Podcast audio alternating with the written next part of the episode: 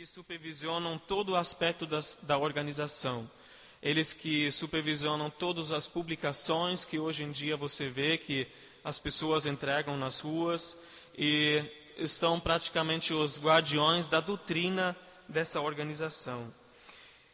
E eles mesmos dizem que são a única organização de Deus na terra e a porta-voz de Deus para a humanidade.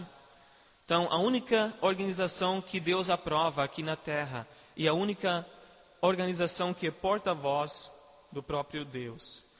Tudo começou né, um, uns séculos atrás, em 1852, quando nasceu um homem chamado Charles Taze Russell, em Pittsburgh, na Pensilvânia. Pensilvânia. Ele frequentava na sua juventude, na sua adolescência, até igrejas cristãs, uma igreja presbiteriana, igreja congregacional, mas ele não gostava muito de alguns ensinos deles. Ele recusou os ensinos sobre o inferno, sobre a Trindade e sobre a divindade de Cristo. Então, esses eram os três pontos que ele recusava eh, com toda a intensidade. Com 18 anos, eh, 18 anos, em 1870, ele começou o seu primeiro estudo bíblico, lá mesmo onde ele nasceu, nasceu em Pittsburgh, e começou a compartilhar as suas crenças com outras pessoas que queriam fazer parte. O grupo cresceu rapidamente e logo, logo ele se tornou pastor desse grupo. Né? Ainda nos, nos, ah, nos círculos cristãos, eles o nomearam pastor desse grupo. E nove anos depois, em 1879, ele começou a publicar uma revista, assim promovendo as suas crenças, as suas doutrinas. E ainda hoje essa revista existe, vocês devem conhecer essa revista chamada A Sentinela. Né? Hoje em dia, ela aparece duas vezes por mês e são impressas mais de 25 milhões de exemplares. Duas vezes por mês. 20, mais de 25 milhões de exemplares no mundo todo, em 148 línguas. Eles têm uma outra publicação também que aparece duas vezes por mês, que é o Despertai a revista Despertai, que é mais ou menos a mesma quantidade em que é publicada, 22,5 milhões em 87 línguas.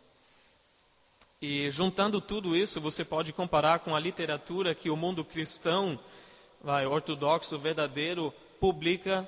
E se você compara todas as publicações das testemunhas de Jeová em seis meses, com as, uh, todas as publicações do mundo cristão, eles, eles publicam o dobro. Eles publicam em seis meses o que todos os católicos, protestantes, evangélicos e todo o resto do mundo cristão publica em um ano. Isso é uma seita só. Em 1916, o fundador Russell ele morreu, mas claro que a organização cresceu bastante depois e hoje é, é a seita mais influente, influente do mundo. Existem mais ou menos 7 milhões de testemunhos de Jeová no mundo, frequentando mais de 100 mil salões do reino. Em 2008, por exemplo, a, a estatística fala que se batizaram mais de 290 mil convertidos. É interessante que eles não, eles não vão para um outro lugar para começar uma nova obra, mas eles vão para algum lugar para, vamos dizer, roubar, para converter os verdadeiros cristãos. Eles vão de porta em porta, vão influenciando aqueles que são novos na fé, que são ainda não são ensinados a palavra de Deus. De fora, geralmente, né, você já deve ter ouvido até antes de, de ser da igreja, eles são conhecidos geralmente por esse, eh, esse evangelismo, eh, evangelização pesada de casa em casa.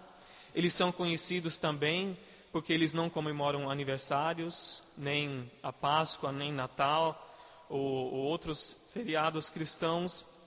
E eles não permitem transfusões de sangue. Né?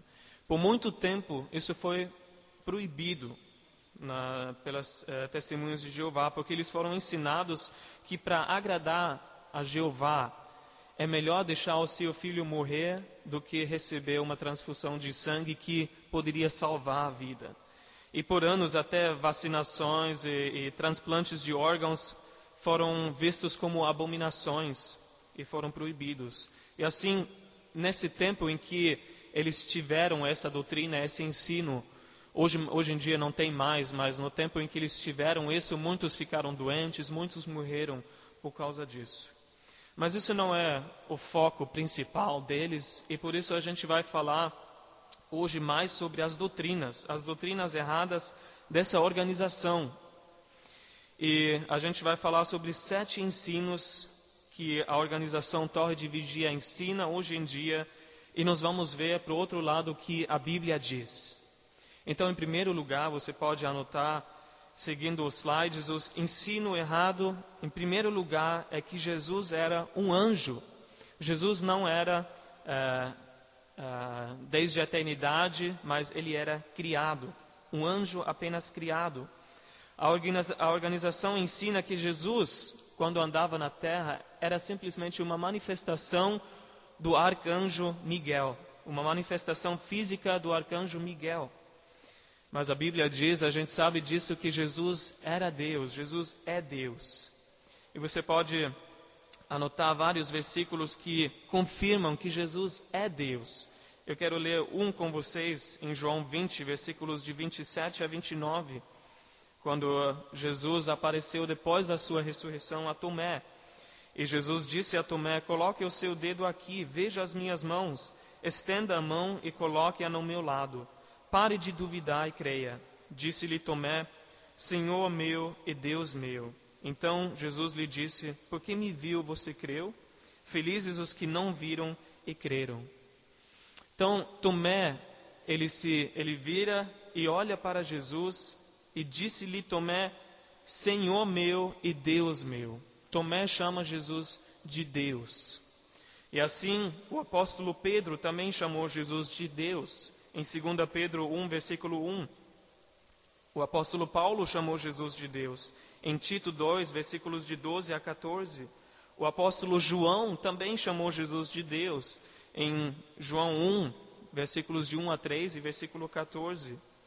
E até no Antigo Testamento nós temos provas que Jesus, o Messias, é Deus. O profeta Isaías chama Jesus de Deus poderoso, em Isaías 9, 6 profetizando a vinda do Messias. E esse é o mesmo título, Deus poderoso, que o profeta Isaías dá para Deus, o Pai, em Isaías 10, versículo 21. O próprio Jesus também refere a si mesmo como Deus, dizendo que ele é o eu sou. Isso não é simplesmente eu sou alguma coisa, mas eu sou o título que Deus usou no Antigo Testamento de si mesmo em Êxodo 3, versículo 14. E nós vamos ver que os anjos adoram o Senhor o tempo todo. Em Hebreus 1, versículo 6, por exemplo, diz que na, na primeira vinda de Jesus, os anjos adoraram o Senhor Jesus como Deus. E nós lemos em Apocalipse 22, versículo 9, que Deus proíbe qualquer adoração de um ser criado. Né? Nenhum anjo deve ser adorado, nenhum homem deve ser adorado. Deus proíbe isso. O próprio Jesus fala em Mateus 4, versículo 10: Pois está escrito: Adore o Senhor, seu Deus, e só a Ele preste culto. Nem a Satanás preste culto, que também é somente um anjo criado. Só Deus é digno de toda adoração. Então, o primeiro ponto, eles falam que Jesus era um anjo apenas criado, mas nós vemos que não é. Jesus não é um anjo, ele é Deus. Ensino errados, em segundo lugar, eles falam que eles negam, na verdade, a ressurreição física de Cristo Jesus. Eles negam que Jesus ressuscitou no seu corpo humano. Eles falam que o corpo de Jesus se dissolveu em gases e ele foi ressurreto somente como espírito. Mas nós sabemos o que a Bíblia diz. A Bíblia diz que o corpo de Jesus ressuscitou. O mesmo corpo físico em que ele entrou no túmulo também saiu do túmulo. Não teve troca, não, não se dissolveu, não nada disso. E nós podemos ler em Lucas 24, nos versículos de 36 a 39, aquilo que aconteceu depois da ressurreição. Ela diz que enquanto falavam sobre isso, o próprio Jesus apresentou-se entre eles e lhes disse: Paz seja com vocês. Eles fica, ficaram assustados e com medo, pensando que estavam vendo um espírito. O mesmo erro que a, organiza, a organização das testemunhas de Jeová comete. Eles achavam que era um espírito.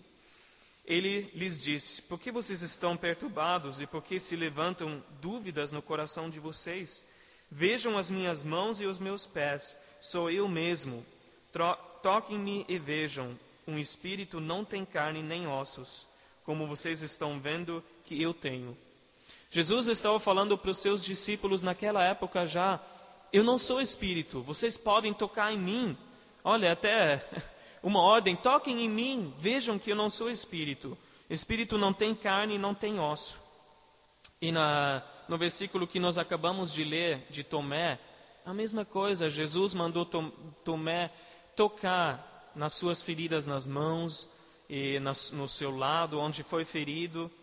E Tomé tocou e viu que era carne e osso, não era espírito. Ele não passou pelo corpo de Jesus como se fosse um fantasma. Então Jesus saiu do túmulo com o mesmo corpo que foi crucificado, o mesmo corpo em que andava na terra. Em João 2, versículo 19, Jesus disse: Destruam este templo. Ele estava falando do seu corpo, isso o texto deixa claro em João 2, versículo 21. Destruam este templo e eu o levantarei em três dias. Ele ressuscitou depois de três dias levantando o seu templo, levantando o seu corpo. Então, em segundo lugar, eles negam a ressurreição física de Cristo, mas Jesus de fato ressuscitou em corpo. Ensino errado número 3. Eles falam que após a morte, a alma fica num estado inconsciente de sono, até o dia da ressurreição. Então, isso é uma doutrina errada, não bíblica, que se chama também sono da alma em que você fica num estado inconsciente, você não sabe, não sente nada depois da sua morte, mas a Bíblia ensina que aqueles que morrem estão conscientes sim de tudo que se passa, de tudo que está acontecendo. E você pode em casa ler a parábola, que na, na verdade é uma, até uma história em Lucas 16, do, do pobre Lázaro e do homem rico. E nessa história é bem evidente que ambos, o justo e o injusto, o injusto estavam bem conscientes depois da morte.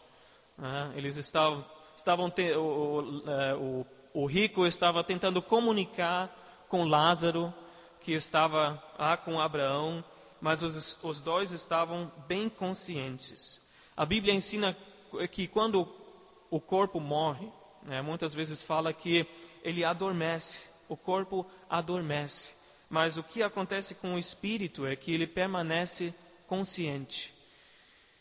E para onde vai o espírito? A Bíblia ensina que aquele que não crê, aquele que não aceita Jesus, o espírito dessa pessoa vai para o Hades. Nós vemos isso na, na própria palavra, pa, parábola de Lucas 16. No Hades, o espírito espera a ressurreição dos corpos, como você pode ler em João 5, 29, e depois o julgamento dos ímpios, que vai acontecer só no final do reino de Jesus por mil anos, que você pode ler em Apocalipse 20, versículos de 5 a 15. Então, isso acontece com o ímpio, aquele que não crê em Jesus. E aquele que crê, o que acontece com o nosso espírito no momento que a gente morre? O nosso espírito, a Bíblia diz, vai imediatamente para a presença de Deus. 2 Coríntios 5:8 diz: Temos, pois, confiança e preferimos estar ausentes do corpo e habitar com o Senhor. Então, estar ausente do corpo quer dizer o quê? Habitar, estar, permanecer aonde? Com o Senhor, na presença do Senhor. Então, no momento que nós morremos, estamos na presença do, do Senhor. Paulo também fala em Filipenses 1, versículo 21 a 23, porque para mim o viver é Cristo, e o morrer é lucro. Caso continue vivendo no corpo, terei fruto do meu trabalho, e já não sei o que escolher.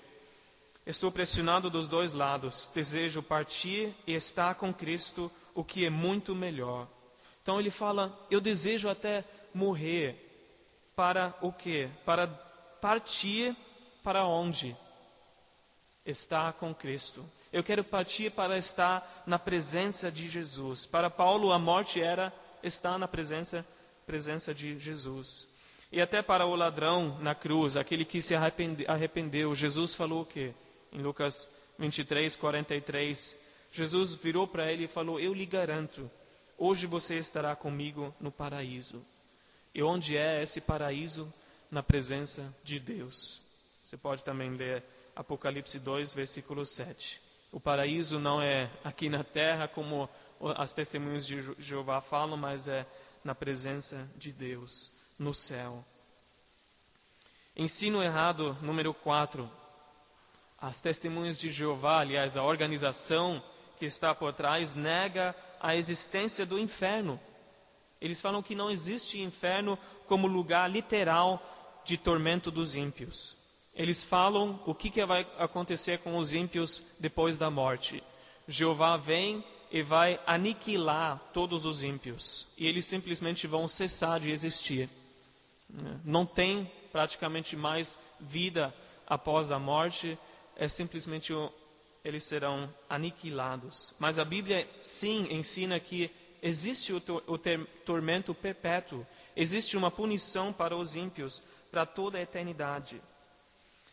Por exemplo, no final de Apocalipse capítulo 19, lá fala da segunda vinda de Jesus, fala que ele vem com todos os santos depois da grande tribulação e ele vem para estabelecer o seu reino na terra. Né? Ele vai reinar por mil anos aqui na terra. E fala em Apocalipse 19, versículo 20, que a besta, que é o anticristo, e o falso profeta, aqueles que estavam governando a terra na grande tribulação, vão, vão ser lançados no lago de fogo. E você pula para o capítulo 20, no versículo 2 de Apocalipse 20, fala de um anjo que vem para acorrentar Satanás.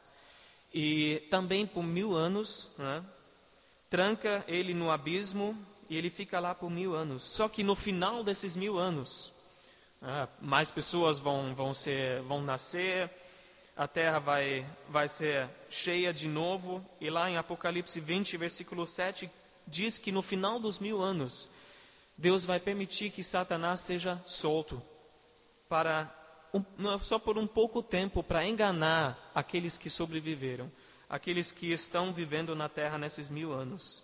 E essa última grande rebelião contra Deus, você pode ler em Apocalipse 20, versículos de 8 a 9.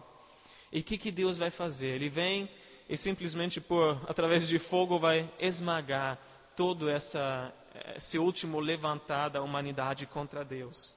E lá no capítulo 20, ainda no versículo 10, a Bíblia fala que o diabo que, os, que as enganava, aqueles vivos durante o milênio, foi lançado no lago de fogo que arde com enxofre, onde já haviam sido lançados a besta e o falso profeta. Eles então, os três, Satanás, a besta e o falso profeta, serão atormentados dia e noite. Por quanto tempo? Para todo o sempre. Então, existe esse encontro de Satanás com o anticristo e o falso profeta que já haviam estado lá por mil anos. E a gente vê que eles não foram aniquilados, mas eles continuaram no, no inferno por mil anos, sendo atormentados de dia e de noite e agora Satanás também está com eles, e isso acontece de dia e de noite para todo o sempre. Mateus 25, 41, Jesus fala que então ele dirá aos que estiverem à sua esquerda: Malditos, apartem-se de mim para o fogo eterno, preparado para o diabo e seus anjos. O fogo eterno, esse lago de fogo, não foi preparado para os humanos, mas foi feito para os anjos, para os anjos caídos, os demônios e o diabo. E lá em Mateus 25, versículo 46, Jesus continua a falar, ele diz: "E estes irão para o castigo eterno, mas os justos para a vida eterna." E quem vão, quem vai lá são os ímpios, aqueles que, que negaram Jesus. E como a nossa vida eterna vai para toda a eternidade, esse tormento no, no inferno também vai para toda a eternidade. Assim vai ser o tormento dos ímpios. Apocalipse 14, versículo 11 diz que a fumaça do tormento de tais pessoas sobe para todo o sempre e não há descanso dia e noite. Não há descanso dia e noite e para todo o sempre eles serão atormentados. Ninguém vai ser aniquilado, ninguém vai ficar inconsciente, mas todos vão sentir aquilo depois da morte, todos os ímpios.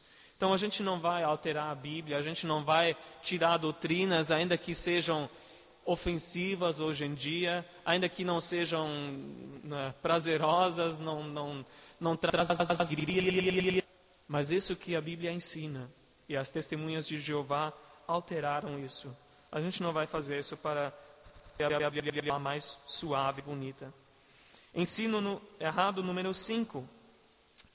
Eles falam que somente um grupo especial de 144 mil uh, de testemunhas de Jeová viverá para sempre com Deus no céu.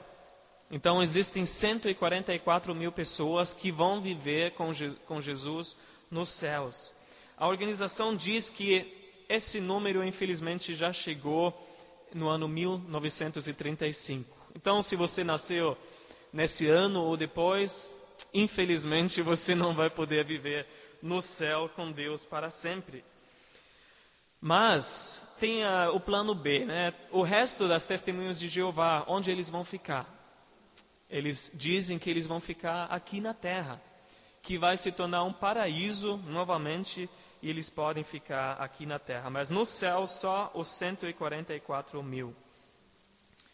Nós sabemos que a Bíblia não fala de paraíso na terra, mas fala dos céus, fala da alegria nos céus. Bíblia que todo que crê em Jesus tem a vida eterna e vai estar na presença de Deus para todo o sempre. Em João 12, versículo 26, a primeira parte, a gente lê que Jesus fala: Quem me serve precisa seguir-me, e onde estou, o meu servo também estará. Onde eu estou, o meu servo também estará. Então, aqui fala de nós que servem o Senhor, que são seguidores, discípulos de Deus, nós estaremos onde Ele está. E a pergunta é: onde está Jesus? Ele está com o Pai. Ele foi, ressuscitou e ascendeu para estar à direita de Deus Pai. João 14, versículo 2 e 3 Jesus fala que na, na casa de meu pai há muitos aposentos. Se não fosse assim, eu lhes teria dito: Vou preparar-lhes lugar. E se eu for e lhes preparar lugar, voltarei e os levarei para mim, para que vocês estejam onde eu estiver. Então eu vou voltar a buscar vocês para que vocês estejam onde eu estiver, onde Ele está, junto com o Pai, nos céus. Em Apocalipse 7, versículos de 9 a 10, João, o apóstolo João, ele teve uma visão do futuro. Ele viu muita gente. Ele diz: Depois disso olhei e diante de mim estava uma grande multidão que ninguém podia contar, de todas as nações, tribos, po povos e línguas, em pé diante do trono e do cordeiro, com vestes brancas e segurando palmas. E clamavam em alta voz: A salvação pertence ao nosso Deus que se assenta no trono e ao cordeiro. Então ele viu uma grande multidão, tão grande que nem podia contar, ninguém podia contar. E onde o texto diz, onde estava essa grande multidão? Diante do trono, estava diante do cordeiro, então estava nos céus. Essa grande multidão estava nos céus, e essa grande multidão fala de nós, em vestes brancas, simplesmente adorando o Senhor. E ninguém mais pode adorando o Cordeiro a não ser nós, que recebemos a salvação dele, do Cordeiro que sangrou por nós. E infelizmente a organização, então, pega alguns, algumas escrituras, algumas passagens e mal interpreta. Por exemplo, as passagens dos 144 mil, em Apocalipse 7, versículo 4 a 8. E eles falam que seriam testemunhas de Jeová, de, que viveram antes de 1935, que vão estar lá. Só que a Bíblia fala claramente que essas pessoas são judeus. Judeus que são selados durante a grande tribulação, porque fala nesse texto em Apocalipse 12 que são escolhidos 12 mil de cada uma das doze tribos de Israel. Então aqui se fala de judeus, confirmado até em Apocalipse 14, de 1 a 5, onde fala que são homens judeus e até virgens. Então não pode ser que são testemunhas de Jeová, tanto homens quanto mulheres que viveram antes de 1935. E assim, eles estão também errados nisso. Ensino errado número 6. Eles negam que a salvação é somente pela graça e somente por meio de fé. O que, que a organização diz? O que você precisa fazer para ser salvo, para ser aceito por Deus? Eles afirmam que cada um tem que ser batizado e membro ativo da organização. Para ser membro ativo, o que, que você tem que fazer? Você tem que participar de cinco reuniões por semana e evangelizar de casa em casa. Eles falam que não há salvação fora da organização, porque só eles, que, que são membros da organização, vão sobreviver à grande tribulação e depois viver no paraíso na terra. Eles falam, numa das publicações deles, que para ser salvos da batalha de Amagedon, você tem que ser membro fiel e ativo na obra do reino, como eles chamam. E a obra do reino, mas nada é do que passar de casa em casa, vendendo as revistinhas e falando das doutrinas. Então, a salvação das testemunhas de Jeová é simplesmente baseada nas obras. É aquilo que a Bíblia rejeita, porque a Bíblia ensina que é somente pela graça, não é pelas obras. Você não pode ganhar a salvação, você não pode merecer a salvação. E vamos ver três versículos em que a Bíblia afirma que a salvação é dom gratuito para todo aquele que crê em Jesus. Não para aquele que faz alguma coisa, que passa em casa, de casa em casa, que dá o dízimo, que, que ajuda financeiramente ou que é membro ativo, mas todo aquele que crê. Romanos 10, versículo 9. Se você confessar em sua boca que Jesus é Senhor e crer em seu coração que Deus o ressuscitou dentre os mortos, será salvo. Se você crê, se você confessa, você é salvo. Romanos 3, versículo 28, pois sustentamos que o homem é justificado, ele é considerado justo, puro diante de Deus pela fé, independente da obediência à lei. É somente pela fé, não pelas obras. E Efésios 2, versículo de 8 a 9, pois vocês são salvos pela graça por meio da fé. Isto não vem de vocês, é dom de Deus, não por obras, para que nem, ninguém se glorie. Não é por obras, mas é por, pela fé e pela graça de Deus. E o nosso último ensino errado do que nós vamos falar essa noite, número 7, eles falam que Jesus já voltou de forma invisível no ano 1914. Tá? Eles falam que desde 1914 Jesus já está reinando como rei da terra para todo, todo aquele que consegue ver. E como ele está reinando, eles falam que através deles, através da organização Torre de Vigia. E será que Jesus mesmo voltou já em 1914? Misericórdia, a gente perdeu e não viu ele? Ele já, já está aqui no nosso meio. Será que eles estão certos? Vê comigo em Apocalipse 1, versículo 7. Aqui o apóstolo João diz: Eis que ele vem com as nuvens, e todo olho o verá, até mesmo aqueles que o traspassaram, e todos os povos da terra se lamentarão por causa dele. Assim será. Amém. Será que todo olho viu Jesus voltando em 1914? Eu acho que não. Senão teria muitas coisas nos jornais, todo mundo falando, não só eles. Mas a desculpa da organização, se você cita esse versículo em Apocalipse 1:7, eles falam que isso só pode se ver pelos olhos espirituais. É, esses olhos aqui, todo olho o verá. Óleo aqui fala do óleo do entendimento. E aqueles que tinham e têm os olhos espirituais conseguiram ver Jesus voltar em 1914. Todos que têm os olhos espirituais para entender podem afirmar isso. Só que isso é uma interpretação errada do texto e até uma tradução errada, se você quiser traduzir isso com olhos espirituais, porque olho no grego oftalmos, aqui a mesma palavra que foi usada do olho físico, né, literal, daquele cego que Jesus curou em Mateus 20, 34. Não foi o olho espiritual que Jesus curou, mas o olho físico de um cego que veio até, até ele. E todo óleo, a palavra todo, paz no grego, quer dizer todo. Não é só daqueles que têm o entendimento, mas todo. E a volta de Jesus, quando ele vai voltar, isso não vai ser uma coisa misteriosa, uma coisa secreta, mas toda a terra vai testemunhar. Em Mateus 24, versículo 23 a 27, Jesus nos dá uma advertência. E ele fala: se então alguém lhes disser, vejam, aqui está o Cristo, ou ali, ele, ali está ele, não acreditem. Pois aparecerão falsos cristos e falsos profetas que realizarão grandes sinais e maravilhas, para, se possível, enganar até os eleitos. Vejam que eu os avisei antecipadamente. Assim, se alguém lhes disser, ele está lá no deserto, não saiam, ou ali está ele, dentro da casa, não acreditem. Quer dizer, olha, ele já, ele já voltou, já está no deserto, já está dentro de, de casa, não acreditem. Porque assim como o relâmpago sai do Oriente e se mostra no Ocidente, assim será a vinda do Filho do Homem.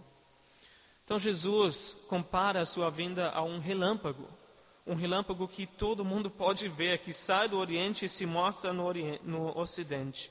E como um relâmpago também vai ser a volta de Jesus vai ser de repente e vai ser muito evidente. Todo olho verá, não vai ser alguma coisa secreta. Então, nós mostramos também que, uh, uh, em sétimo lugar, Jesus não voltou em 1914. Assim, nós podemos afirmar que a organização Torre de Vigia se desviou da verdade bíblica em relação às sete doutrinas que a Bíblia nos ensina. Em relação à divindade de Cristo, eles erraram. Em relação à ressurreição de Cristo, eles erraram. Em relação à vida após a morte, o estado consciente dos mortos, eles erraram, falando que são aniquilados ou então inconscientes. Em relação ao inferno, eles erraram. Em relação a quem são os 144 mil, eles estão errando. E em relação à salvação pela graça somente, eles erraram. Em último lugar, em relação à doutrina da segunda vinda de Cristo, as testemunhas de Jeová estão errados. Então vamos falar agora. Existem mais coisas que a gente não pode falar essa noite, mas talvez você ganhou um pouco de, de vontade de pesquisar também. E você vai achar mais coisas importantes. Mas vamos falar agora de como a gente pode falar da nossa fé para eles. O que você pode fazer quando de repente aparece um deles na sua porta? Você deve começar a falar sobre essa lista dos sete itens, um por um, e mostrar como eles estão errados? Isso vai ser provavelmente bastante frustrante.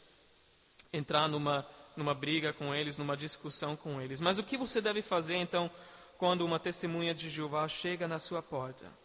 Passo um, em primeiro lugar, Seja gentil.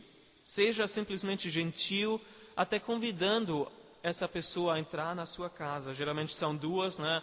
Um que está aprendendo e outro que está ensinando o outro como fazer.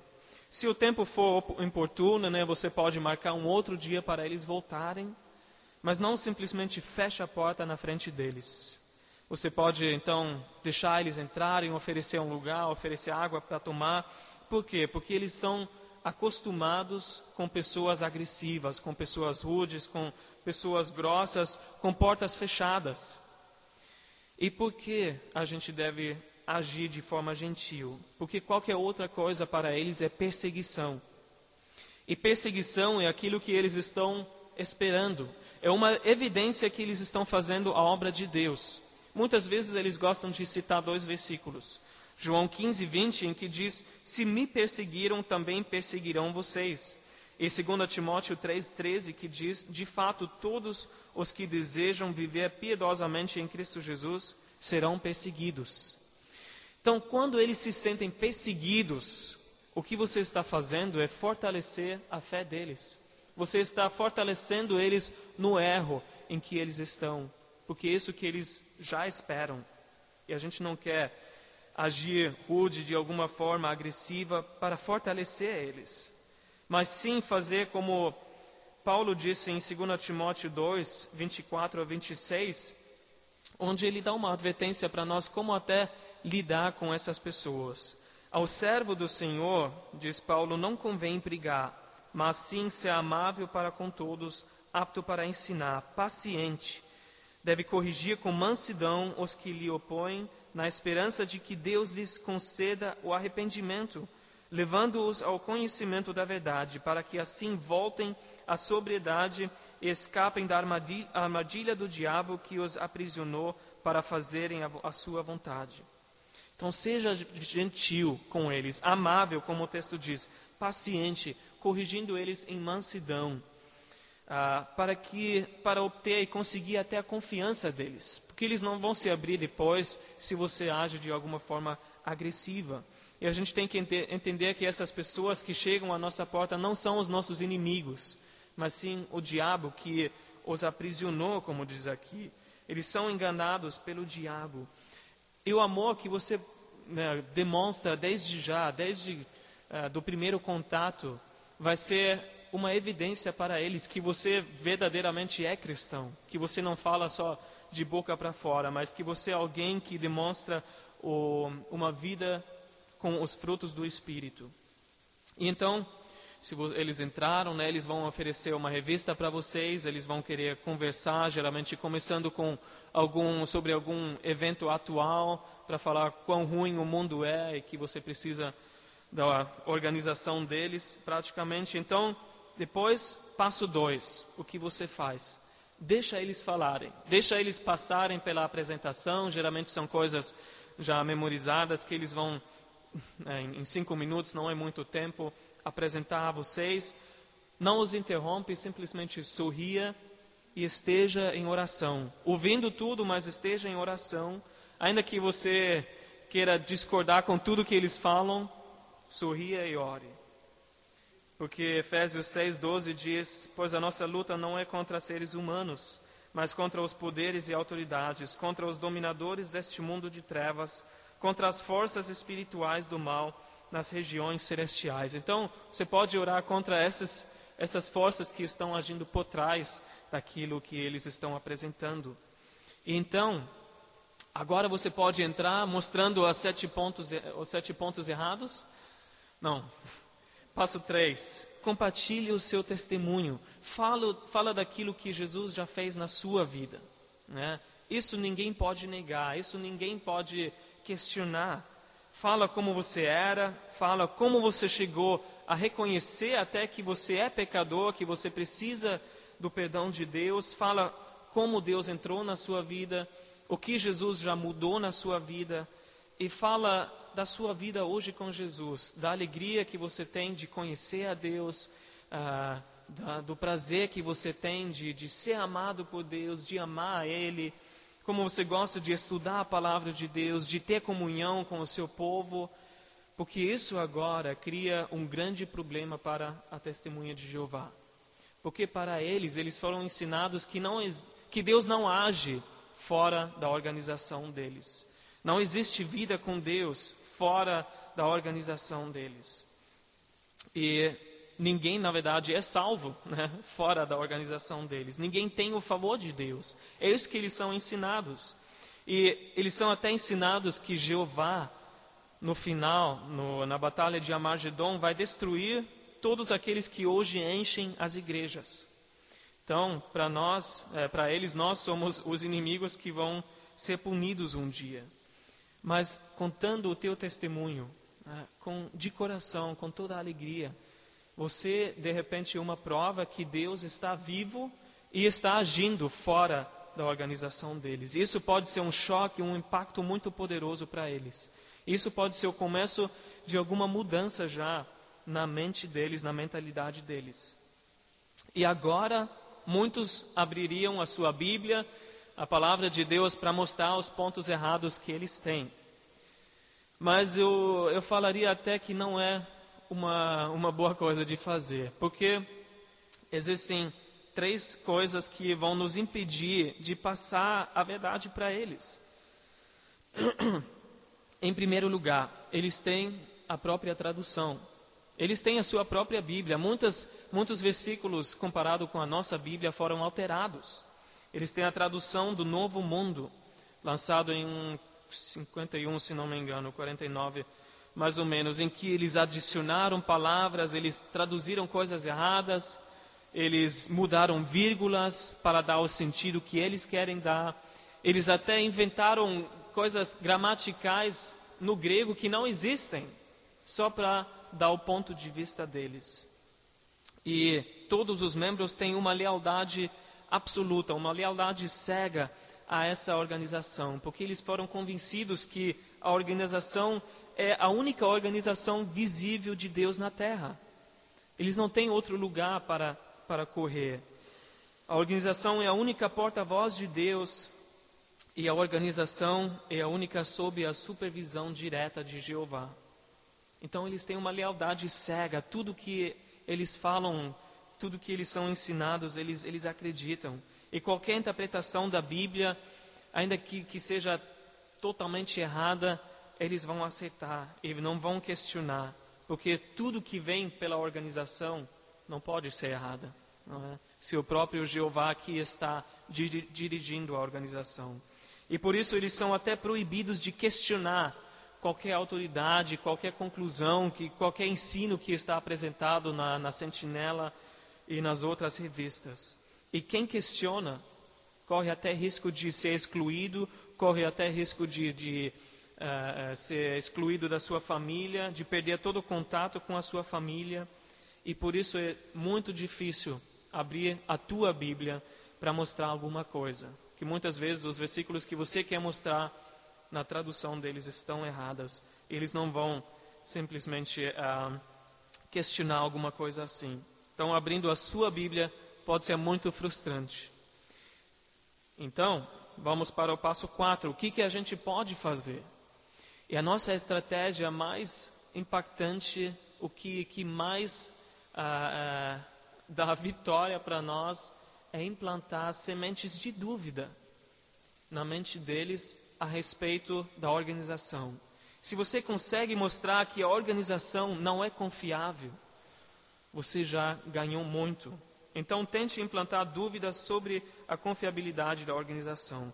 Plante uma semente de dúvida na mente dessa pessoa na sua frente. É melhor do que atacar as doutrinas erradas deles. É muito melhor do que eh, mostrar passo um, dois, três, inferno, vida após a morte e tudo a mais. Então você deve agora anotar e mostrar para eles quantas vezes a organização já errou em profecias. Quantas profecias já falharam sobre a batalha de Amagedon, sobre o fim do mundo. E existem várias datas em que foi anunciado o fim do mundo e depois, como a gente vê hoje, não aconteceu. Em 1874, eh, falaram que o, o fim do mundo iria chegar. Não chegou. Em 1914, de novo. Em 1915, novamente. Em 1918, em 1925, durante a Segunda Guerra Mundial. E, por fim, em 1975. Eles profetizaram né, pela sentinela, pelas publicações. O corpo governante falou dirigido por Jeová, que o fim estaria chegando. Tudo isso você pode ler hoje em dia, está escrito nas sentinelas.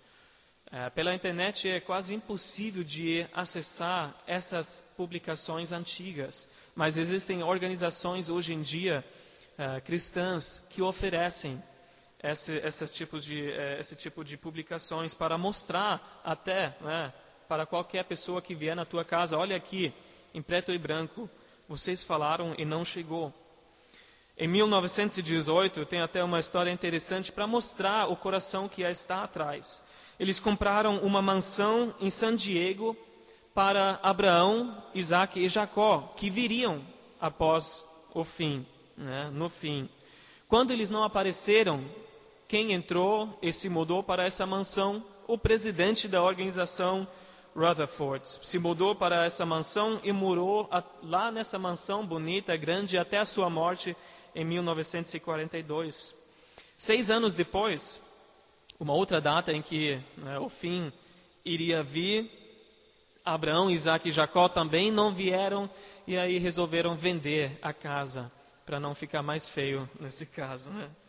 Então, fala dessas profecias falsas e passo 5.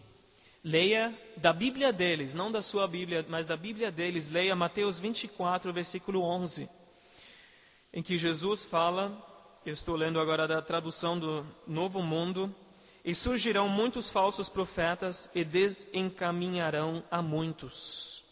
Enganarão a muitos. Na tradição, a tradição deles diz desencaminharão muitos.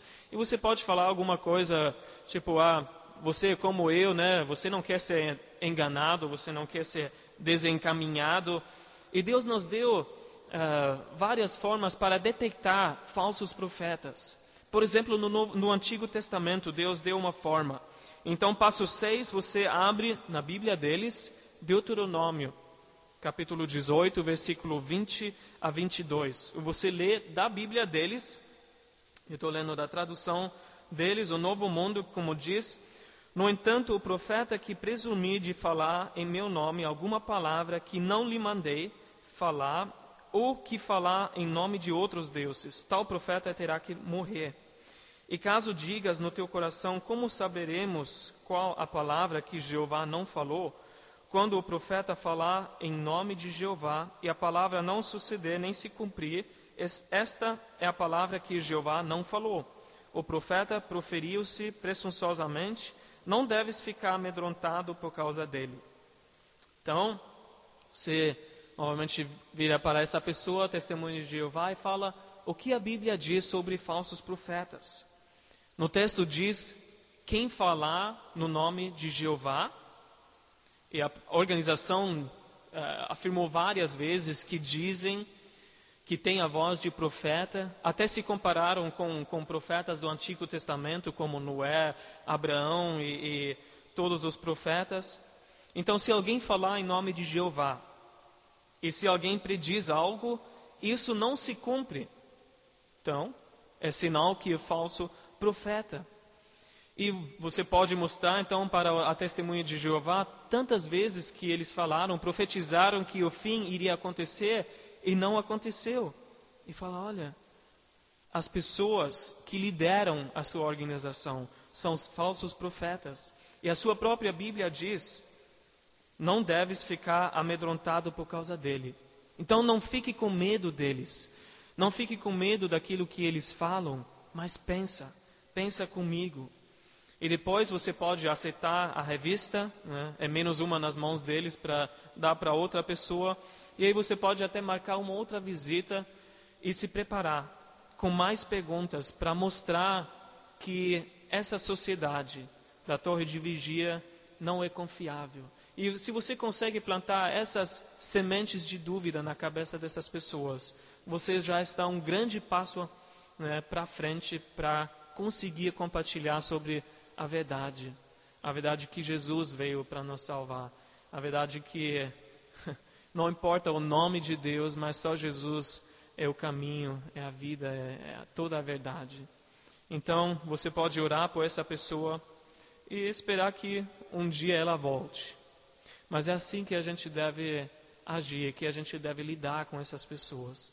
Então eu, eu oro que isso já seja uma ferramenta nas nossas mãos, que na próxima vez a gente não não age não haja com, com ignorância, não haja com, com agressão, mas sim agressividade, mas sim com com uh, com amor, convidando eles e mostrando que eles não são os nossos inimigos, eles estão sendo enganados pelo diabo, mas quem está sendo usado é, são esses líderes lá na Nova York, lá dirigindo tudo e vivendo né, com, com toda a riqueza que eles ganham com, com todo esse engano.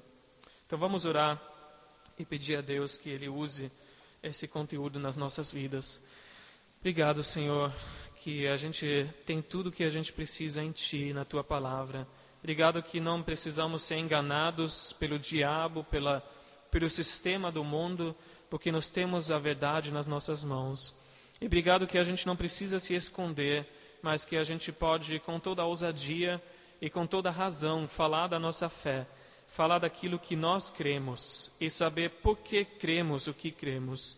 E Pai, eu oro que essas ferramentas agora sejam algo poderoso nas nossas mãos, que sejam usadas, Senhor, que não sejam esquecidos, mas que o Teu Espírito venha trazer a memória na hora que nós precisamos dela, Senhor.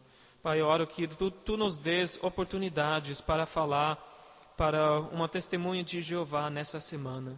Que a gente encontre, que a gente tenha contato de alguma forma e que tu, tu nos dês graça para lidar, Senhor, com qualquer pessoa que estiver nesse engano.